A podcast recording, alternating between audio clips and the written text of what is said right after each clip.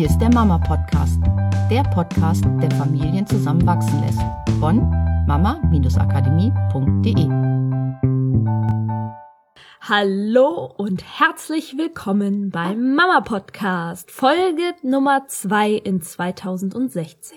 Hallo, ich grüße euch. Hier sind Miriam und Katrin. So, an uns wurde eine Frage herangetragen. Äh, zu einem konkreten Fall.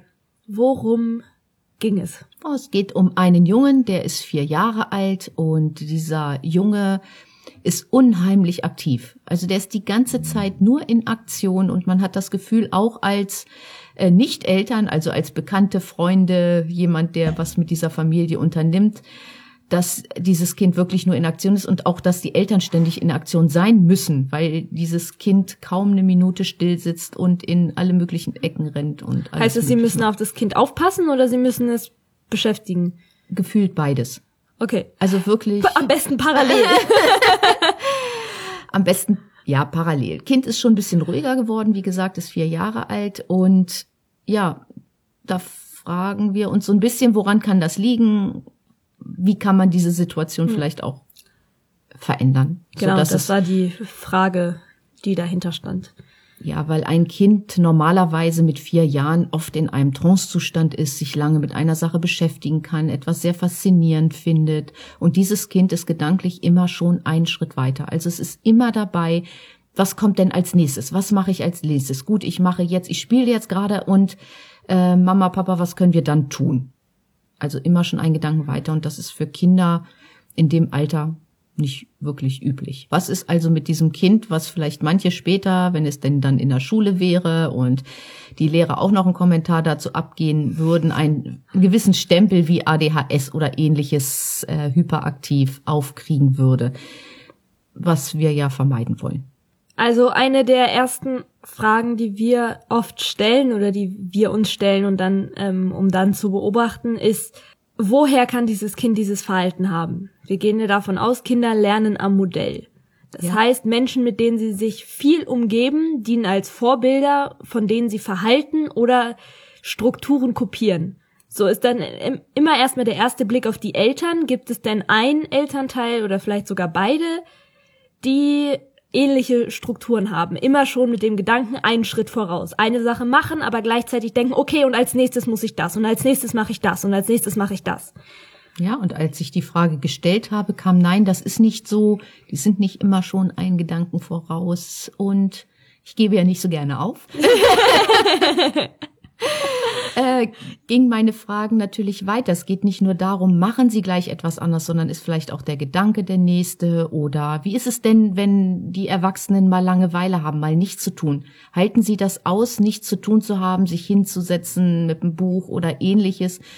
Und es ist so, dass man in dieser Familie feststellen konnte, dass da schon Gedanken waren. Ach, dann gehen wir hier nochmal in die Stadt bummeln und dann macht man das ständig weil man nicht zu Hause die Zeit in Ruhe verbringt. Es war dieses andauernd Lückenfüllen, ne? Also dieses keine Langeweile oder mal eine Zeit zu haben, in der es nichts zu tun gab, sondern okay, da ist kurz ein Freiraum und zack, da kann ich ja das noch schnell reinpacken, da kann ich ja da noch mal schnell in die Stadt gehen, da kann ich ja hier noch mal schnell einkaufen. Ja, und unabhängig von dieser Funktion des Vorbilds, dass dieses Kind eventuell dieses Verhalten kopieren könnte, ist es mitten in diesem Verhalten drin, weil es ist ja klein, es muss überall mit hingenommen werden.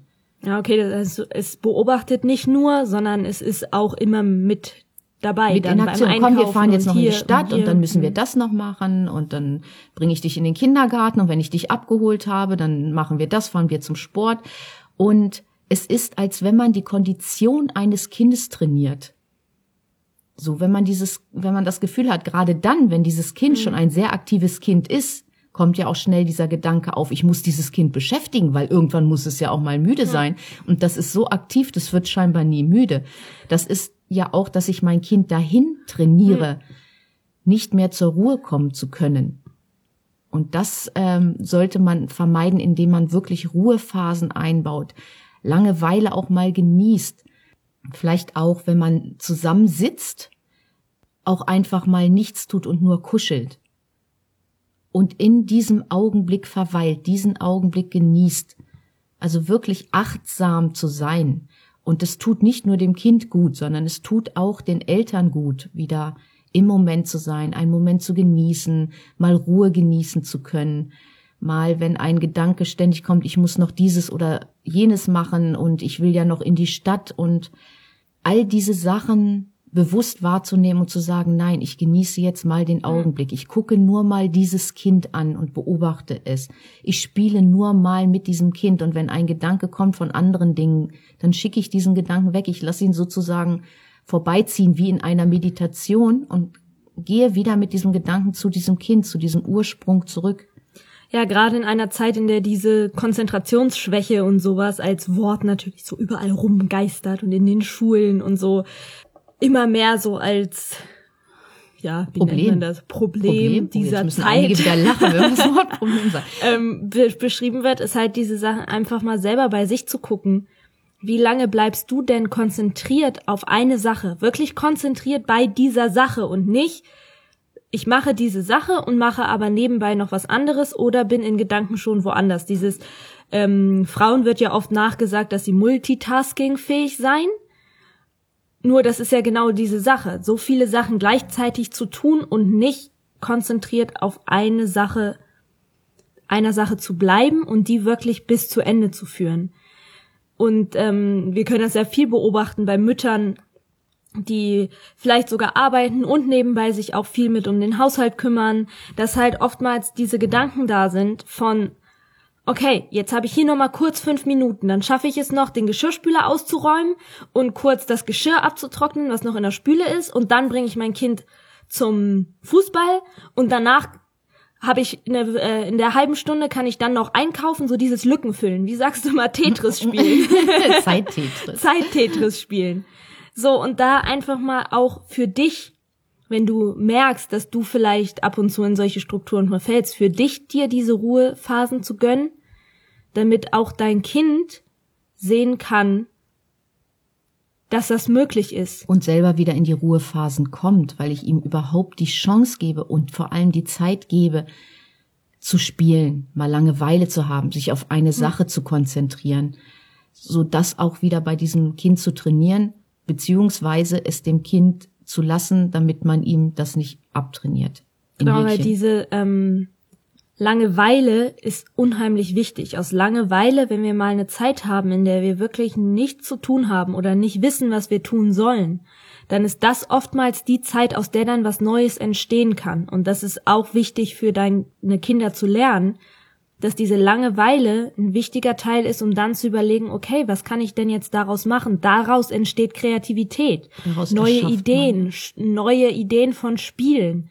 Wir haben aus Langeweile früher so viel witzigen Schabernack erschaffen, also nicht Schabernack im Sinne von Leuten ärgern, sondern einfach die verrücktesten Sachen, weil wir angefangen haben, aus Sachen, die einfach rumlagen, Sachen zu basteln oder damit zu spielen, Filme zu drehen oder alles Mögliche Okay. Weil wir halt einfach mal für einen Moment still saßen und überlegen mussten, ja, was machen wir denn jetzt mit dem, mit der Zeit und dem Zeug, was hier so rumfliegt.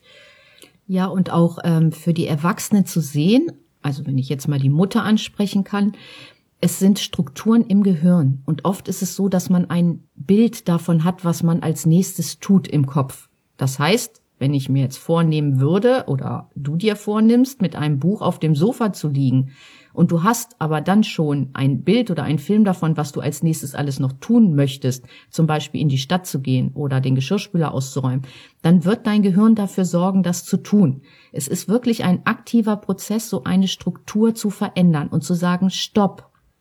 Ich genieße jetzt dieses Buch lesen und wenn ein Gedanke von dem Geschirrspüler oder der Stadt kommt, ihn vorbeiziehen zu lassen und sich wirklich bewusst zu sagen, ich lese jetzt hier. Ich bin auf dem Sofa und ich rufe ein Bild im Gehirn auf, wie ich auf dem Sofa liege. Ich weiß, das hört sich nach hoher Schule an und viele oder einige denken vielleicht jetzt noch, dass sie keine Bilder sehen. Und ich wünsche mir wirklich, dass du anfängst, diese Struktur auf diese Art und Weise zu verändern. Wir machen das in unseren Seminaren und es gibt Übungen, die man dazu machen kann und dann wird es leichter und leichter und auch du hast die Möglichkeit, das zu Hause schon zu machen. Einfach wieder zur Ruhe zu kommen. Wir haben in einem Podcast erwähnt Meditation, Entspannung, am Tag und wenn es am Anfang nur drei oder fünf Minuten sind, sich mal hinzusetzen und sich auf eine Kerze oder auf den Atem zu konzentrieren. Genau, und wenn es einfach nur das ist, dass du dich auf die Tätigkeit, die du gerade ausführst, konzentrierst. Auch das ist eine Art, kann eine Art von Meditation sein. So wie sagt man es im Zen-Buddhismus, hieß es doch immer, ähm, das Geschirr so bewusst spülen und wirklich in dem Moment sein und an nichts anderes denken in dem Moment, wo du das tust, sondern nur das Geschirr zu spülen oder nur den Boden zu fegen. Und es ist ein Riesengeschenk an deine Kinder und an dich. Und deswegen fang jetzt damit an, dir auch mal Ruhe zu gönnen. Ja, dann beobachte doch mal in der nächsten Woche, ob du solche Strukturen auch bei dir beobachten kannst oder bei deinem Kind.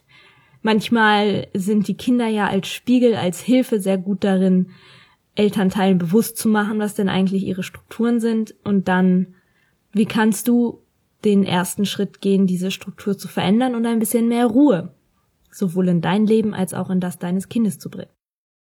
Und wenn du auch eine Frage für uns hast, dann schreib uns doch einfach an podcast@mama-akademie.de und wir beantworten deine Frage in unserem Podcast. Wir freuen uns drauf. Bis nächste Woche. Tschüss. Tschüss.